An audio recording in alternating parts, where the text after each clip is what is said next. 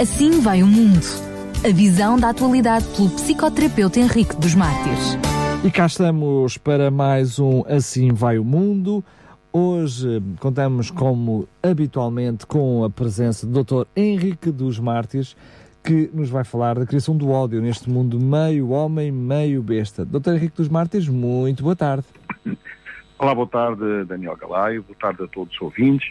É verdade, vamos uh, hoje uh, estudar um pouco sobre a construção do ódio, este, este sentimento que começa primeiro com, com, com a antipatia, depois acaba no ressentimento e, e depois, uh, enfim, estrutura-se no ódio.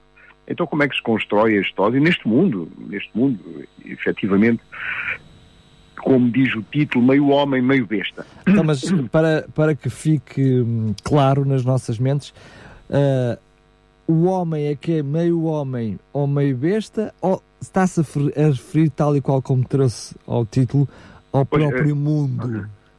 Exato. Uh, o homem é meio besta e meio homem, e nós já vamos perceber porquê. Porque está dividido entre o mundo que ele considera fora dele e o mundo que é realmente e verdade e verdadeiramente estrutura-se e, e, e estratifica-se dentro dele, não fora dele. Portanto, é Muito é que bem. é a designação homem meio, uh, o mundo meio homem meio besta, porque ele está dividido entre estas duas, estas duas concepções, uh, considerando que o mundo é lá fora, é tudo o que está fora, e afinal de contas, vamos ver, na continuação do nosso estudo, que no fundo o, o mundo está dentro de nós, não é? Muito bem. Como dizia Jacques Lacan, não existe amor sem ódio. Portanto, o ser humano é marcado por, este, por, por uma falta, uma falta qualquer. Mas que falta é essa? É a falta de um objeto que esteja de acordo com o seu desejo. Pelo facto de, por exemplo, na, no caso da espécie humana, esse objeto não existir, toda a vez, toda a vez que uma pulsão, portanto, a pulsão, essa, essa fome de viver, essa, essa força interior que nos leva a viver e que é fundamental, se ativa em algum objeto, nós temos a ilusão, ou vivemos a ilusão, de que ele nos satisfará plenamente. Mas nos enganamos. Logo, vem a decepção, vem a desilusão, a frustração. E nós vamos buscar outra coisa. É como se o nosso desejo nunca pudesse ser satisfeito, mas apenas aguçado, estimulado. Ou, noutros termos, nós conseguíssemos ficar com desejo, mas nunca saciá-lo completamente.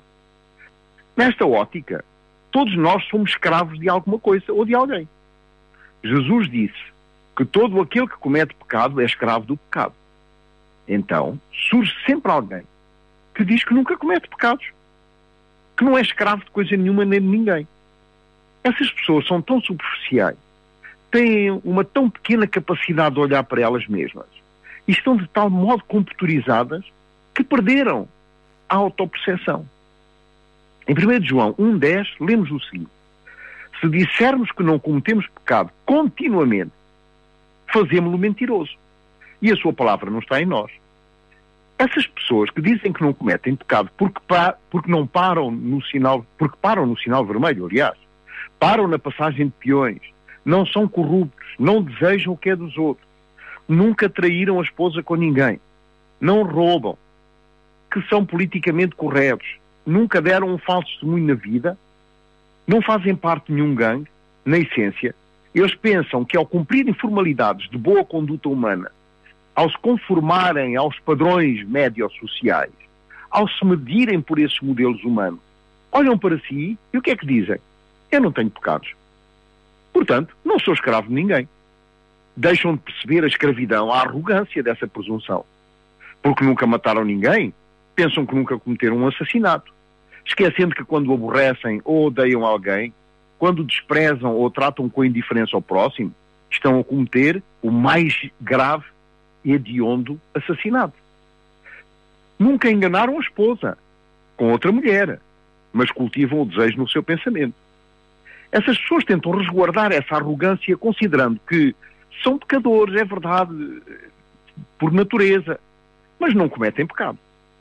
São autênticos tolinhos que vivem de aparências nefastas, que no momento de capricho são os primeiros a apontar o dedo ao seu irmão. São aqueles que no coração e nas particularidades da vida vão minando pela intriga a existência dos outros. E mais, a enforcá-los facilmente com difamações falsas e calúnias. Já começamos a aprender, a aprender ou a compreender como se constrói o mundo que João revela ao dizer: Não ameis o mundo, nem o que no mundo há. Se alguém ama o mundo, o amor do Pai não está nele. Existe, portanto, um mundo que eu não posso amar, que eu devo, aliás, odiar. Porque se eu amar esse mundo, o amor do Pai não está em mim. Esse mundo quem é? Sou eu. Esse mundo que eu não devo amar me habita e só o encontro em mim, no meu coração e nada fora de mim. É um mundo, por, por isso mesmo, meio homem, meio besta, que me habita e é feito da concupiscência carnal, da concupiscência dos olhos, da avidez possessiva, do desejo perverso, da cobiça, como um animal insaciável, como o bicho do labirinto, que deseja com sofreguidão o tempo todo. Esse é o mundo que não está em nenhuma esquina, exceto na esquina do meu coração. Esse mundo que eu não posso amar é aquele que me habita, é aquele que é contra o amor de Deus. É tudo o que, a mim, o que em mim existe e que me afasta do amor de Deus e por isso mesmo também me afasta do amor ao próximo. Ora, este mundo é feito pelo meu encantamento estético. Em relação a cujo deslumbre, muitas vezes eu me mostro disposto a fazer qualquer coisa para satisfazer o, de o desejável. Tudo o que está cheio de falsa expressão, de aparências e de rótulos. Ora, esta concupiscência dos, dos olhos não existe em nenhum semáforo, nem em câmaras de observação. Não são esses os olhares do mundo. O olhar do mundo é o meu, é o teu. São os únicos olhares que o mundo tem. Este mundo é também o mundo da soberba da vida, onde eu quero ser projetado, quero ser mostrado, quero ser o primeiro a despeito dos outros, quero ser absolutamente visível, quero ter o máximo de coisas para parecer. Qual é o meu nome? Narciso é o meu nome. Tenho de ser percebido e desejado, aplaudido e aclamado, enaltecido, honrado e glorificado. Então, o que é o mundo que eu tenho de repudiar? A Igreja pretende que o mundo é tudo o que está fora da Igreja, da caixinha dos santos. Que todos aqueles que não são membros da Igreja não são para amar. Mas isso não é verdade. É por isso que estamos todos encaixotados, fora de tudo que foi criado por Deus, dos bons e dos que nós consideramos maus. De todos os que precisam da nossa atenção, do próximo que precisa da nossa escuta, do amigo que quer um momento de acolhimento, de um outro que necessita do nosso abraço, mas que não são forçosamente a minha igreja. Mas como todos esses são o mundo, estamos apartados deles e das suas necessidades relacionais. Não percebemos que o mundo fora da igreja é constituído por pessoas que Deus ama, que também foram criadas por Ele e por quem Cristo morreu na cruz. Não percebemos que o mundo se constitui no mais íntimo do coração. Está enraizado nos pecados acariciados nos hábitos escondidos, nos olhares perversos, nos desejos viciosos, na crueldade das palavras, na malvadez, na falta de amor pelo outro, em síntese. Em síntese. O mundo situa-se no isolamento do contacto humano, no abandono da relação com o outro em qualquer lugar, na desistência da genuína amizade e projeta-se na impiedade, na, na desagregação e perversão das atitudes mesquinhas, na licenciosidade, nos preconceitos libertinos, nos apetites insaciáveis, na malvadez das sentenças condenatórias. Pensamos que, ao isolarmos o mundo exterior à caixinha que é a Igreja, estamos a livrar-nos da concupiscência da carne. Contudo, temos um coração cheio de cobiça, de maldade, de ódio, de ressentimento e de ira. Temos um olhar de peixe morto, tarado, que revela um exterior cheio de aparência e um interior cheio de concupiscência, lascívia e luxúria. O crente que quer ter bens, por exemplo, quer ser importante e visível, está a satisfazer o quê? A concupiscência dos olhos. Assim, exatamente como o indivíduo que quer ser cabeça e não cauda, que quer ser glorificado exaltado, canonizado, homenageado pelos outros, e não quer ser como Cristo Jesus, que não veio para ser servido, mas para servir e dar a sua vida. Esse está possuído pela síndrome de Lúcifer, e não tem consciência disso. Para ele, só os outros estão entesourados para o fogo e não percebem que são infelizes, miseráveis, pobres, cegos e nus. Não percebem que a única capital possível para esse tal mundo é o próprio coração. Aquele que se isola do próximo, se fecha na sua falsa santidade e não se abre ao outro, qualquer que ele seja, estabelece o verdadeiro mundo ao qual não devemos amar e ao qual, paradoxalmente, prestamos vassalagem e adoramos. Amamos em nós o que o Pai aborrece. O Pai diz que só vai permanecer nele aquele que abraça a palavra, que permanece para sempre, ou seja, aquele que faz a vontade de Deus. Este é o que vai subsistir. Agora, aquele que passa o tempo a brigar contra o planeta, até mesmo como, me como membros da sua própria igreja, humanofóbico em todos os sentidos, cheio dessa imundície que é o verdadeiro mundo, vai se perder com todas as suas porcarias. Esse vai desaparecer, porque só vai permanecer aquele que estribou a sua existência em fazer a vontade de Deus, e a vontade de Deus é que amemos como Ele ama, de um modo incondicional, onde todos têm um lugar especial, onde os outros são criaturas e têm o direito de não querer servir o Deus que eu sirvo, ou melhor, da forma como eu sirvo, sem que por isso sejam considerados imundos.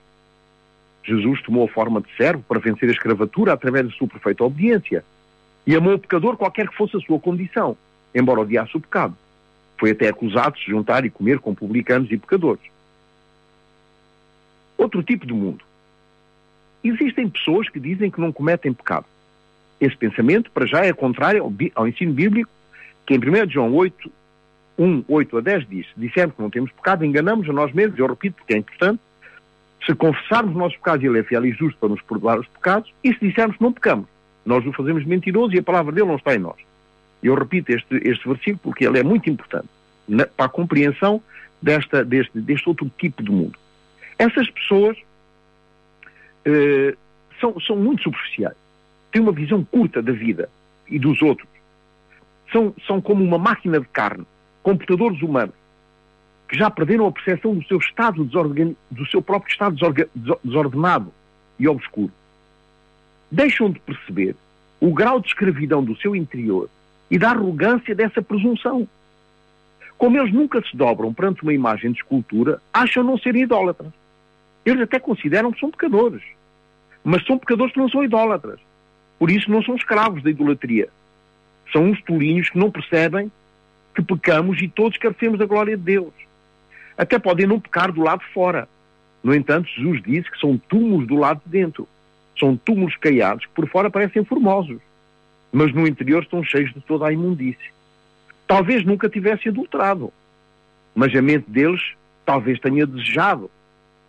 E protegem-se disso como? Protegem-se disso considerando-se, olhando para eles e considerando-se homens honrados, que não têm pecado.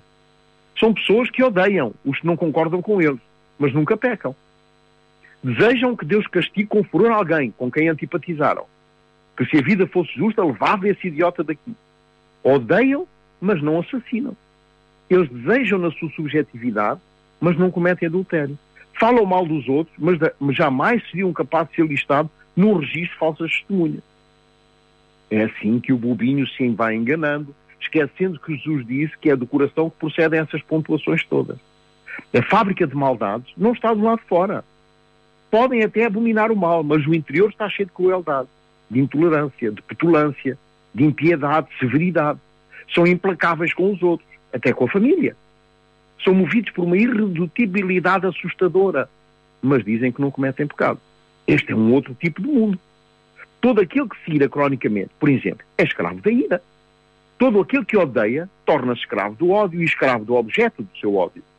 Todo aquele que olha para si mesmo e se sente superior torna-se escravo da sua própria arrogância. Aquele que é carente nem sente que se vai deixando manipular e tornar tornar-se escravo da sua própria da, da sua dependência do outro. Deve ser fatigante viver na mentira, com pedaços de história, inventando um mundo que só existe na representação de uma mente fracassada e petrificado numa ideologia do disfarce, da falsidade e do fingimento. É uma escravatura da sedução. Pensar que só nós é que somos bons, que só nós é que somos os melhores, que não existe mais ninguém melhor do que eu. É a reprodução cénica e viva da mais abjeta solidão.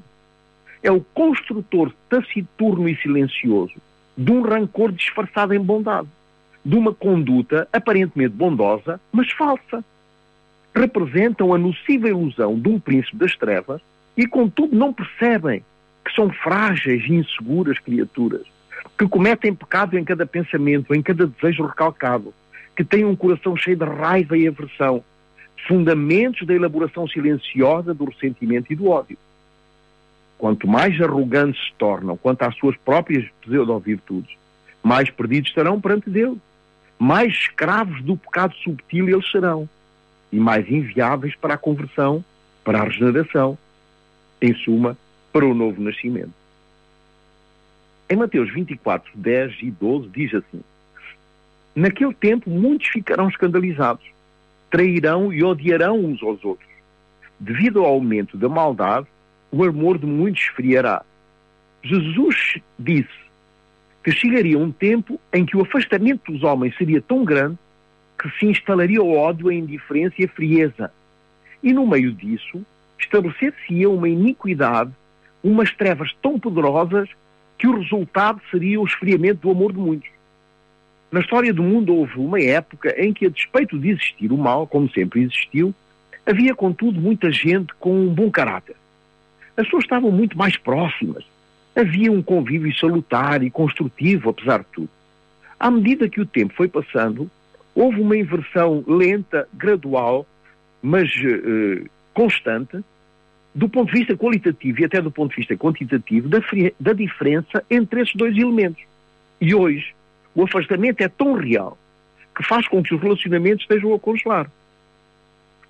Antes, as pessoas casavam com a intenção de nunca se separarem.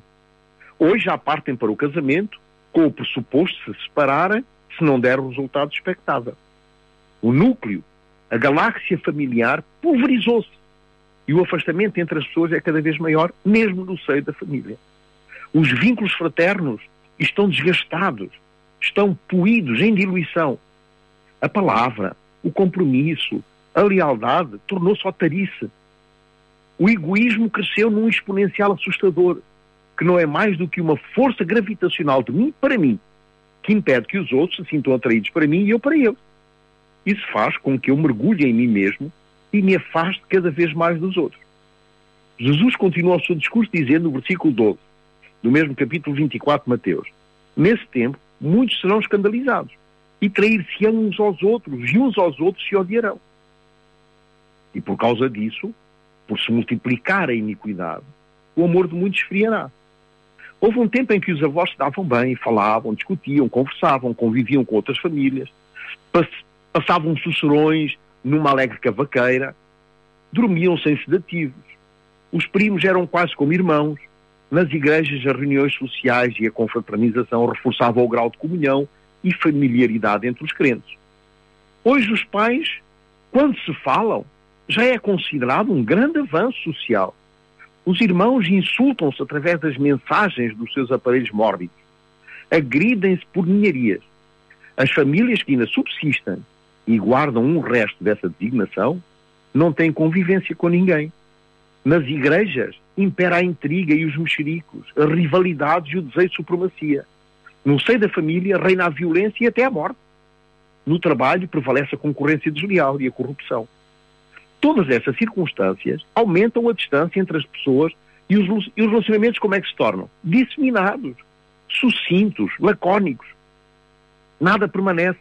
Tudo é descartável, tudo é plástico. As pessoas vinculam-se por interesses ou por impressões estéticas. E quando se encontram, é imediatamente gerado o desencontro. O que se constata é que as relações entre as pessoas estão a ficar cada vez mais geladas. Os encontros hoje fazem-se por intermédio de programas informáticos, em que, a, em, em que, a, fantasia de um se encontra com a fantasia do outro. A, a solidão é determinante desses encontros, onde predomina a ilusão de uma falsa plenitude, de uma falsa completude facométrica, traída pela incerteza da distância interpretativa do outro. É o outro que me interpreta, é o outro que me constrói numa relação de reconhecimento, de apreço, de valor, mas fantasiadamente informática. Somos espectadores da morte do amor, da reverência, do respeito, do carinho, da sobriedade, desse esfriar dos laços e do apego entre as pessoas e entre as famílias, do esfacelamento do caráter, da formação de seres em pó. Esse afastamento entre as pessoas desenvolve-se a uma velocidade superior à velocidade da luz. A era do gelo já chegou. As pessoas vivem na solidão, no pânico e na angústia de uma forma cada vez mais evidente. E essas pessoas cada vez mais se satisfazem com migalhas relacionais, sem força gravitacional para vinculá-las. Qual é o fim? É mergulharem na imensidão do nada e apagam-se como um ponto de coisa alguma num universo escuro, gelado, sem Deus e sem vida. Jesus nos advertiu que esse tempo chegaria, que chegaria a era do ressentimento e do ódio, porque a iniquidade, o pecado, o desamor, a vaidade, o capricho, a ganância iriam expandir-se. E quanto mais esse afastamento se desenvolve, menos comunhão existe por causa dessa iniquidade. Porque a comunhão só existe na equidade. Com a suspeição, a indiferença, a mentira, o interesse e o egoísmo, as relações estão moribundas, agonizantes e vasquejantes. O orgulho e a insolência, a convicção de estar em perfeita sintonia com os padrões exteriores, está a matar o amor. Gente que cumpre regras como, num, como uma ética do macaco domesticado e acham-se os melhores cristãos, que tomam os valores invisíveis e imponderáveis da nova lei da humanidade, que é a ética da falsa modéstia. Adaptam-se a essa baboseira e até acham que é Deus que lhes deve favores e nem percebem que, embora não adorem ídolos, eles idolatram-se a si mesmos. Não adoram ídolos, mas invejam pessoas como se eles fossem pequenos deuses, como se fossem os tronos da glória que elas não conseguem alcançar, sem saberem, sem perceberem que quem não ama está morto, sem se darem conta que aqueles que falsificam a realidade são sócios de Satanás, que é o pai da mentira, esquecendo-se que não basta tratar a vida pagando os impostos, é preciso colocar-se na vida como o ofício do amor, que é a única função real da existência. É sair desta casca, desse ovo podre, que é o de considerar que o mundo todo precisa da gente, precisa de gente como eu. Que engano fatal. O mundo com essa gente fica gelado, sem alma, sem coração, sem solidariedade, com essa fachada de alguma coisa, que não é coisa nenhuma, que não resulta em nada, com filosofias de porcaria nenhuma, que só educam para a indiferença, o desprezo, o desdém, a desqualificação e a humilhação gratuita. Então, quando Jesus vier, lhes dirá: Não vos conheço. Este não é o caráter que eu anunciei. Não foi esse o coração blindado e impenetrável que eu vim edificar. Não vim criar cidadãozinhos supostamente honrados simplesmente para esconderem a necessidade do verdadeiro arrependimento e da profunda conversão. Se alguém entendeu este discurso como uma paulada, é porque não entendeu coisa nenhuma. Era bom que eu entendesse melhor hoje tudo aquilo que foi aqui dito, que ainda se torna em mim mais verdade, mais realidade pessoal, de tal modo que seja criadora de mudanças estruturais, dinâmicas e duradouras. Que pelo menos eu tenha aprendido que não é ir à igreja uma vez por semana, tendo passado toda a semana alienado de Deus, vestindo uma carapuça de car carrancudo ungido, como se pudesse pagar o dízimo da minha indiferença, da minha falta de amor, da minha falta de compromisso, que vai contribuir para me transformar numa nova criatura. É como colocar uma rã numa panela de água fria e acender o fogão. Ela vai se deixar cozinhar por um fenómeno de adaptação. A rã vai aceitando o calor e não foge da panela. Ela vai se habituando ao processo e acaba por morrer cozida. É exatamente o que acontece com gente que fica ali, supostamente numa panela de água fria, na água fria dos bons costumes, da moralidade, de uma ética puramente humana. Eu sou um santo. E uh, hoje vamos terminar um pouco mais cedo, afinal, uh, demos a volta ao texto. Uh, e no próximo programa vamos mudar um pouco de assunto e abordar um outro tema. Eu, eu, estava a pensar e, e, e, estou a preparar o tema atitude positiva no mundo sem latitude. Portanto, sem, um, sem latitude.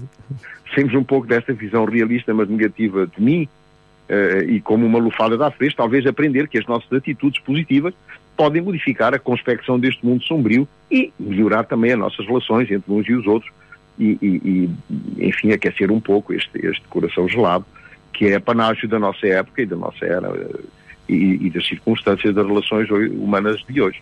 Muito bem, aqui fica então a proposta para o próximo programa esperando que cada um de nós tenha pelo menos reconhecido em si esta paulada também que há em si. Doutor Henrique dos Martins, mais uma vez um grande abraço e fica então um encontro marcado para o próximo programa. Muito obrigado pela sua atenção, também para todos os ouvintes, muito obrigado, uma boa tarde. Assim vai o mundo. A visão da atualidade pelo psicoterapeuta Henrique dos Mártires.